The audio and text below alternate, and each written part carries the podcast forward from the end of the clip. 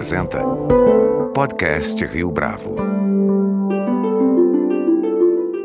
Este é o podcast Rio Bravo, eu sou o Fábio Cardoso. Nas últimas décadas, as discussões sobre a implementação de parâmetros de diversidade corporativa têm frequentado tanto o mercado financeiro quanto o mercado de capitais. Mais recentemente, inclusive, algumas empresas têm se posicionado a respeito do tema, fazendo da diversidade um dos eixos de maior atração do assunto ESG no debate público. Nessa semana, a Rio Bravo postou em seu site a publicação Fronteiras, que traz sempre uma leitura atenta para questões pertinentes. E a ênfase desta última edição foi a diversidade e gênero. Neste episódio do podcast Rio Bravo, nós conversamos com Ana Cláudia Achabarrian, doutora e mestre em Direito Internacional pela PUC e uma das autoras do texto do Fronteiras. Antes de comentar a importância da diversidade no mundo corporativo, Ana Cláudia fala conosco a respeito da relação entre direitos humanos e empresas. Ana Cláudia Achabarrian, é um prazer tê-la aqui conosco no podcast Rio Bravo. Muito obrigado pela sua participação. Muito obrigada pelo convite. Eu agradeço Rio Bravo também pelo convite. Estou muito feliz de estar aqui hoje. Boa tarde. Ana Cláudia, para a gente começar essa conversa, eu queria te falar que me chamou bastante atenção em um dos textos que você publicou no Jota, se eu não me engano, abordagem relacionada aos direitos humanos, levando em consideração o universo corporativo. Queria que você falasse para a gente a respeito dessa conexão, dessa interseccionalidade entre esses temas, o mundo corporativo e o campo dos direitos humanos. Porque, em linhas gerais, quem fala dos direitos humanos, ainda que seja no âmbito exclusivo do direito, costuma abordar esse tema é, sob a perspectiva das relações internacionais ou mesmo das questões políticas internas. Como é que esses dois universos se conectam? O tema de direitos humanos e empresas, ele realmente é um tema bastante recente na agenda né, da sociedade internacional. Falo recente, trazendo os últimos 50 anos, principalmente. Desde a década de 70, a gente já começou a ver uma preocupação é, em como as empresas poderiam proteger direitos humanos a partir da sua atividade. Isso porque, naquele período, década de 70, 1970 mais ou menos, a partir desse período, período, nós eh, víamos que as empresas que já ganhavam né, um, uma imagem muito grande no cenário internacional, que elas já adquiriam poder no cenário internacional, sobretudo pensando no seu poderio econômico e financeiro diante da atividade também estatal, que essas empresas elas também traziam impactos para a proteção aos direitos humanos e ao meio ambiente. Na década de 70, essa discussão ainda era bastante incipiente, mas com o avançar da sociedade internacional, com o avançar dos anos e com o avançar das, das esferas de influência influência das empresas também nessa sociedade, que hoje praticamente das 100 maiores economias globais, aproximadamente são 70 são empresas, nós temos aí um, um desequilíbrio na atividade corporativa e também na necessidade de observar direitos humanos, observar a proteção aos trabalhadores, aos consumidores, a todo o meio ambiente também e essa proteção que já vinha também desde ali a segunda metade do século XX relacionada aos direitos humanos, desde a instituição, por exemplo, da Organização das Nações Unidas, de Direitos Humanos da ONU, Declaração Universal de Direitos Humanos e todos os tratados, fontes não convencionais de direitos humanos no cenário internacional. Eu acredito que essa convergência entre os temas, ela já seja uma consequência natural da própria evolução da sociedade internacional. Era faltava, na verdade, termos ali um momento de encontro entre eles, mas a grande verdade é que a atividade corporativa sempre tentou aí se esquivar dessa observância, mas agora simplesmente não tem como nós dissociarmos um tema do outro eles caminham conjuntamente, até para uma questão de sobrevivência do capitalismo na sociedade internacional. Nesse sentido, Ana Cláudia, qual é a importância dos objetivos do milênio num primeiro instante e depois de 2015 para cá, dos objetivos de desenvolvimento sustentável para que essa agenda ganhasse força, ganhasse tração? Os objetivos do milênio estabelecidos no ano 2000 pela Organização das Nações Unidas, eles tinham pressuposto apenas a observância por parte dos estados de redução, por exemplo, de índices de pobreza, é, equidade de gênero, dentre outras temáticas. Mas nesse primeiro momento, os objetivos do milênio eles só se voltavam, como disse, aos estados, aqueles sujeitos de direito internacional clássicos, né? Chegou um momento na, na agenda global e aqui no ano de 2015, né, nós temos um marco em que não fazia mais sentido as determinações da Organização das Nações Unidas, as determinações obtidas ali no regime multilateral de, de, de tomada de decisões, é, não fazia mais sentido que, que somente estados estivessem envolvidos, mas sim que outros sujeitos e outros atores também tivessem uma participação. Afinal, a sociedade como um todo ela é formada por tais sujeitos e atores e, portanto, todos e todos têm responsabilidade nesse sistema, para o bom funcionamento e para o equilíbrio desse sistema. Então, no ano de 2015, a chamada Agenda 2030 da Organização das Nações Unidas, que contou com os 17 Objetivos de Desenvolvimento Sustentável e suas respectivas 169 metas, essa Agenda 2030, como nós chamamos em geral, trouxe a necessidade de não apenas termos o engajamento dos estados para o atingimento dos 17 objetivos, tais como também redução da pobreza, equiparação, né, igualdade de gênero, mas também outros ligados ao meio ambiente, como acesso à água potável, cidades sustentáveis, inovação, então algo que também aqui para nós hoje já parece bastante comum se falar inovação, mas que até então não era um debate tão intenso, pelo menos ali no cenário internacional. E esse envolvimento também das empresas foi fundamental. Então, não só né, estados, organizações internacionais, o próprio indivíduo, ou seja, nós, na nossa esfera individual, temos também esse dever, mas também e principalmente as empresas têm um papel de atuação para que esses objetivos sejam atingidos. Se percebeu, portanto, que os sujeitos e atores ali da sociedade internacional eles precisam interagir também tendo por pressuposto proposto um ideal de sustentabilidade planetária. Você mencionou agora o termo ideal e essa leitura a respeito da atuação mais decisiva no âmbito internacional, na sociedade internacional, como você falou, tem a ver com uma leitura idealista das relações internacionais. Como é que esse entendimento pode fazer parte de um ordenamento jurídico num aspecto um pouco mais é, regimental? Há necessidade de mudanças estruturais para que isso tenha validade, por exemplo? Eu creio que a temática de direitos humanos ela sempre dialogou com essa perspectiva idealista das relações internacionais. É, eles sempre tiveram uma conexão muito forte. E nesse caso, pensando em direitos humanos e pensando sobre, sobre o ponto de vista de institucionalização desses ideais, é, o, o direito internacional dos direitos humanos ele já faz isso muito bem desde 1945. O estabelecimento de tratados, né, do direito convencional e também de normas de soft law, até mesmo com resoluções, não apenas da ONU aqui, mas abrindo mesmo para outros organismos internacionais, é, essa normativa, ela já traz ali uma perspectiva do idealismo que nós vínhamos falando até então. A grande diferença aqui no caso, que eu gosto de pontuar, é que a diferença não está só na norma, né? O ideal não mora só na norma, mas principalmente na, na própria aplicação dessas regras, né? Na própria aplicação e na observância por parte dos estados, por parte das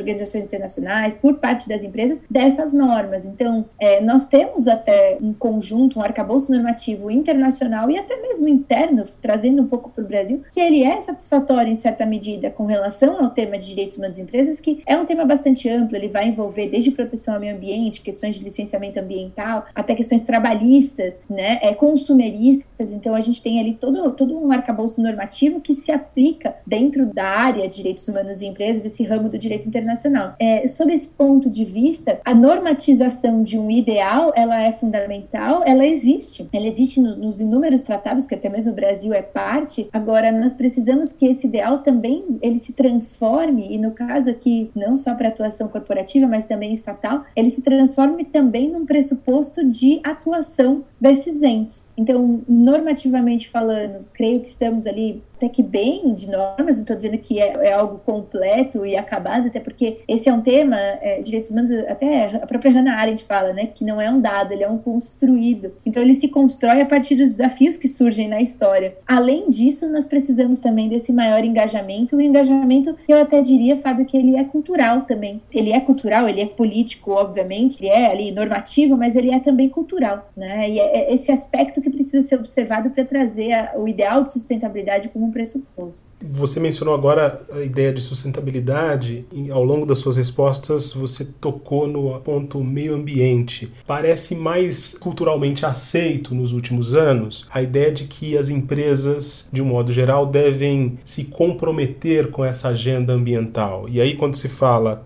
se falava tanto nas metas do milênio e agora mesmo em relação à agenda 2030, parece parece que uma espécie de gatilho para que as pessoas rapidamente associem as práticas das empresas para com a causa do meio ambiente. Mas quando se fala dessa relação entre o mundo corporativo e a Agenda 2030, por exemplo, e a questão dos direitos humanos, a gente não está só mencionando o aspecto ambiental, correto? Perfeito, exatamente. Você sabe que essa sua pergunta me fez lembrar de um artigo científico e de uma pesquisa que eu conduzi com uma, uma outra pesquisadora, também do Mackenzie, que os Objetivos de Desenvolvimento Sustentável, a Agenda 2030, eles devem ser observados em sua integralidade por todos os sujeitos e atores. Então, estados devem observar os 17 objetivos, empresas também devem fazê-lo, e nós conduzimos uma pesquisa a partir de um, de um marco teórico em que se via que as empresas, elas acreditavam que elas não tinham a obrigação de corresponder ali nas suas atividades com todos os objetivos Objetivos de Desenvolvimento Sustentável, ou ODS, como nós costumamos chamar. As empresas elas acreditavam que elas tinham de corresponder apenas com alguns, ao passo em que os estados, sim, tinham a obrigatoriedade de corresponder com todos. E, curiosamente, Fábio, alguns destes uh, eh, ODS, que eram também deixados em segundo plano, diziam respeito à proteção ao meio ambiente. É curioso isso, porque nós temos essa percepção de que há uma necessidade né, intrínseca de a empresa prestar atenção à questão ambiental, ao meio ambiente, a mudanças climáticas, mas dependendo do ramo de atuação da empresa também, essas empresas acabam não tendo também tanto essa conexão com a proteção ambiental. É curioso isso e é algo que precisa ser modificado. Esse viés de que as empresas elas precisam observar apenas alguns dos ODS nas suas atividades cotidianas e sobretudo a partir das suas atividades fim, né? A ideia central seria de buscar em cada ramo de atividade quais ODS ali são os prioritários, sem dúvida alguma, mas mas tentar, na própria atividade no dia a dia, buscar encontrar medidas para atender aos demais. Então, eles não deveriam ser ali relegados a um segundo plano. Né? A ideia seria de que houvesse uma observância, eu diria que é, holística e genérica de todos eles na, em qualquer uma das atividades corporativas e ou estatais.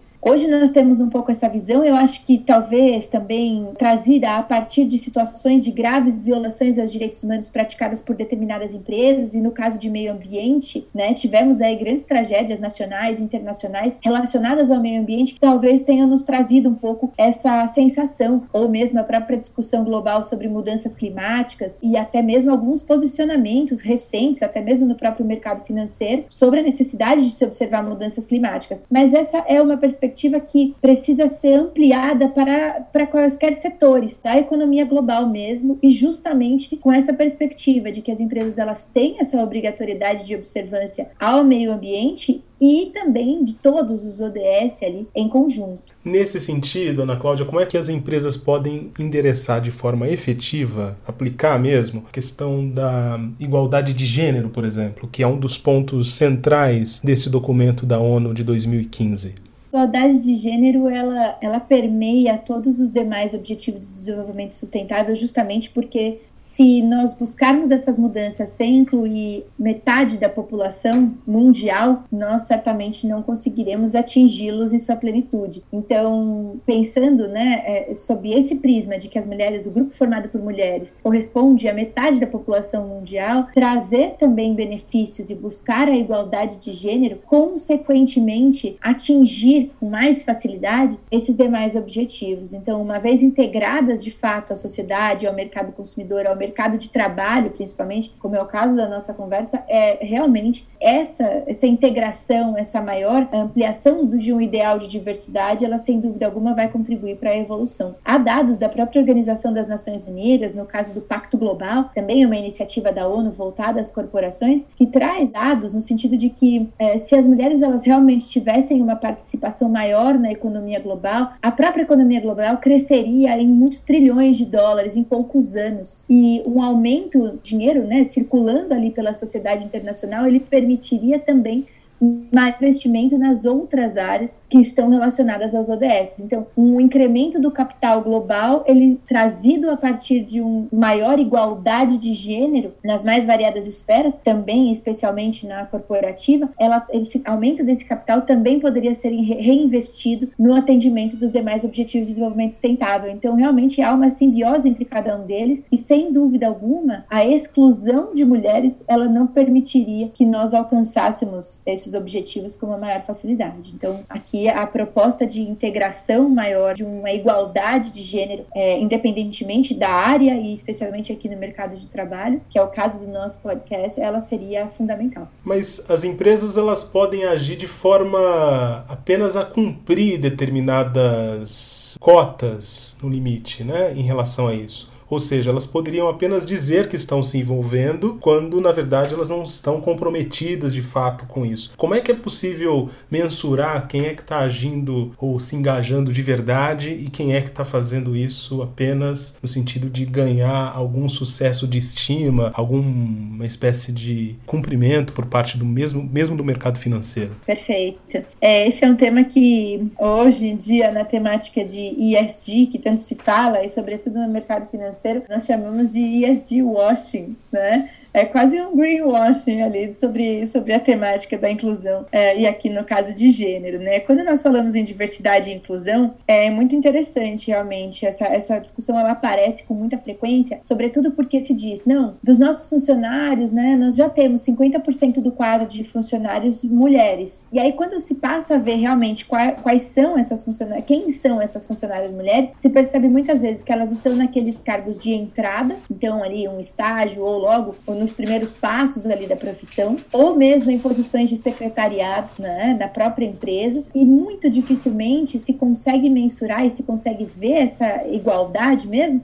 principalmente nos altos cargos da empresa, então cargos diretivos mesmo. A ideia de buscar é, parametrizar esse, esse tema, ela, é, é, há discussões, por exemplo, sobre a possibilidade de cotas em conselhos de administração, por exemplo, em determinados boards, mas mais do que isso, né, a empresa empresa tem de buscar um equilíbrio nessas áreas, independentemente ali da porcentagem que se discuta, 30%, 40%, independentemente disso, a empresa precisa ter uma cultura de ascensão, de observância mesmo, de ascensão dessas mulheres para os mais variados cargos, de compreensão das diferenças. Muitas vezes a gente vê que mulheres elas têm dificuldade de ascender a cargos de chefia em função de relações, por exemplo, com a própria maternidade, né? Então, o diferencial de uma empresa, para que a gente não diga que ela está fazendo o chamado ESG washing não está tão somente ali nos números. Obviamente, os números importam importam bastante, sobretudo quando nós temos ali mulheres, principalmente nos cargos de entrada, e não vemos mulheres nos cargos de decisão. Agora, mais do que isso, para além disso, o importante é o estabelecimento de uma cultura que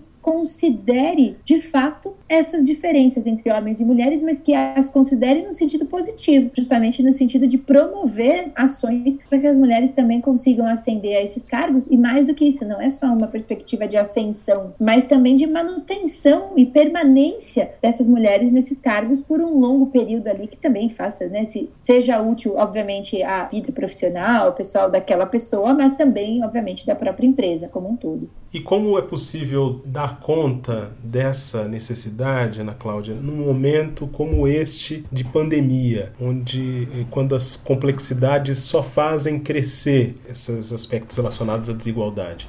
Fábio, é, eu tenho uma posição em relação à pandemia que é a seguinte: a pandemia não criou nada novo, né? Eu sempre comento isso com as minhas alunas, meus alunos. Ela só escancarou desigualdades que já existiam, né? Então, elas, essas desigualdades elas já existiam. Agora a pandemia só veio realmente para jogar uma luz nessa situação e podemos ver como e, e o quanto a desigualdade ela dificulta mesmo a própria ascensão feminina. Só para termos uma ideia aqui, né, do que a pandemia está fazendo mesmo com o grupo formado por mulheres, né? Nós temos uma situação de que, globalmente falando, né, a pandemia para mulheres que estão ali no mercado de trabalho, ela vai gerar um aumento do desemprego, porque os maiores cortes até agora, então há dados, né, internacionais a respeito do tema, os maiores cortes na força de trabalho acabaram sendo de mulheres. Elas têm uma dificuldade muito grande em função dos próprios arranjos familiares, que são desiguais, então que há uma carga maior, né, de trabalho feminino no âmbito doméstico doméstico se complementa e dificulta a, a, permanência dessas mulheres no mercado de trabalho, ainda mais e pensando em mulheres que hoje têm filhos e filhos pequenos, que estão ali, por exemplo, em idade de aprendizado, de leitura, né, de um desenvolvimento em que essas crianças, por exemplo, precisam também de um auxílio maior, de um acompanhamento maior, esse, essa desigualdade ela ainda cresceu. Esse recorte também pode ser feito à luz de uma temática de raça, então também temos visto um maior número de mulheres, pensando em Brasil agora, o maior número de mulheres negras que estão sofrendo com dificuldades em função da pandemia e da conciliação do trabalho com o ambiente doméstico. Essa dificuldade ela já existia antes. Né? No próprio Brasil havia ali uma discussão de que as mulheres elas faziam mais de 80% do serviço doméstico do que homens no território nacional. Né? A carga de trabalho doméstico da mulher ela era muito maior é, e que isso agora com a pandemia também se tornou ainda maior em função do cuidado com os filhos que muitas vezes era terceirizado. Então, como que as empresas hoje podem compreender né, essa situação? É entender que há uma desigualdade também no ambiente doméstico, obviamente sem prejudicar ali a atividade laboral, mas estamos em grande maioria e nesse ambiente corporativo, a depender obviamente do ramo, trabalhando em um regime de home office, né? Um regime de home office que eventualmente pode ser flexibilizado a partir de horários e nesse caso, Fábio, eu digo tanto para pais quanto para mães, por exemplo, independentemente do arranjo familiar, né? Quaisquer que sejam. A ideia aqui seria pensar numa perspectiva de flexibilização, pensar numa dos horários mesmo de trabalho, trabalhando, por exemplo, a partir de entrega né, e não ali com horários rígidos, até mesmo as empresas hoje oferecerem determinadas maneiras de entrar em contato mesmo para compreender as dificuldades das funcionárias, dos funcionários no que tange a esse novo regime, a esse entre aspas novo normal,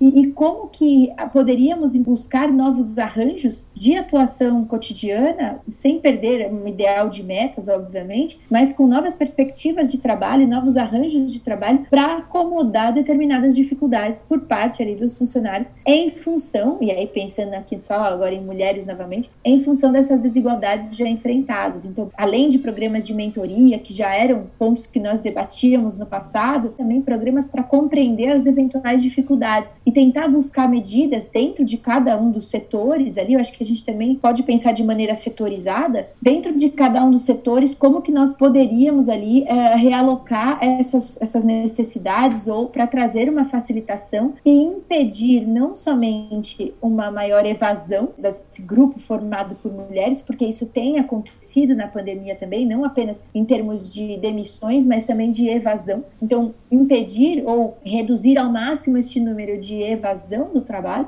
e também compreendendo essas dificuldades, ter ali um, uma sensibilidade maior na manutenção desses empregos. Ana Cláudia, uma última pergunta. Para as empresas que não começaram ainda a levar essa interseccionalidade que a gente comentou no início da entrevista em consideração, por onde elas devem começar? Pelo conhecimento. O conhecimento ele é a base, né, de toda e qualquer libertação, de toda e qualquer mudança. E o conhecimento sobre a temática, né, a busca de informações sobre, né, a Agenda 2030, sobre o que é o chamado ESG, né, sobre quais são ali as, as possíveis métricas ou como mesmo implementar tais mudanças, ainda que aos poucos dentro de uma realidade, né, esse conhecimento ele vai ser fundamental para que se tenha um diferencial no futuro, para que se tenha, inclusive, ali uma maior até mesmo competitividade, porque eu até falo muito isso, né? As empresas que não se adequarem a essa temática, muito provavelmente elas terão uma desvantagem competitiva, porque o próprio capitalismo tem rumado né, nessa direção. Então, as empresas que não se adequarem, elas estarão em desvantagem competitiva. E para que elas possam começar a trabalhar a temática ali internamente, é importante, sem dúvida alguma, o passo zero, eu diria, é o conhecimento, é buscar o, o conhecimento. Ana Cláudia Achabarrian, foi um prazer tê-la aqui conosco no podcast Rio Bravo. Muito obrigado pela sua entrevista. Eu que agradeço, Fábio, pelo convite mais uma vez. Fico à disposição de todas e todos vocês e pergunto se eu posso passar os meus contatos, por gentileza. Pode, claro. É ana.cardia.mackenzie.br, meu e-mail, e o meu Instagram, arroba prof.anacardia. Vai ser um prazer poder manter contato com todas e todos vocês. Fico sempre à disposição. Um grande abraço e muito obrigada. Este foi mais um podcast Rio Bravo. Você pode comentar essa entrevista no nosso perfil do Twitter, arroba podcast Rio Bravo, ou no Facebook da Rio Bravo. A nossa lista completa de entrevistas está disponível no Apple Podcasts, no Deezer, no Google Podcasts, no SoundCloud e no Spotify. E no aplicativo O Guia Financeiro, além dos nossos podcasts, você encontra muito mais conteúdo sobre o mundo da economia em diversos formatos.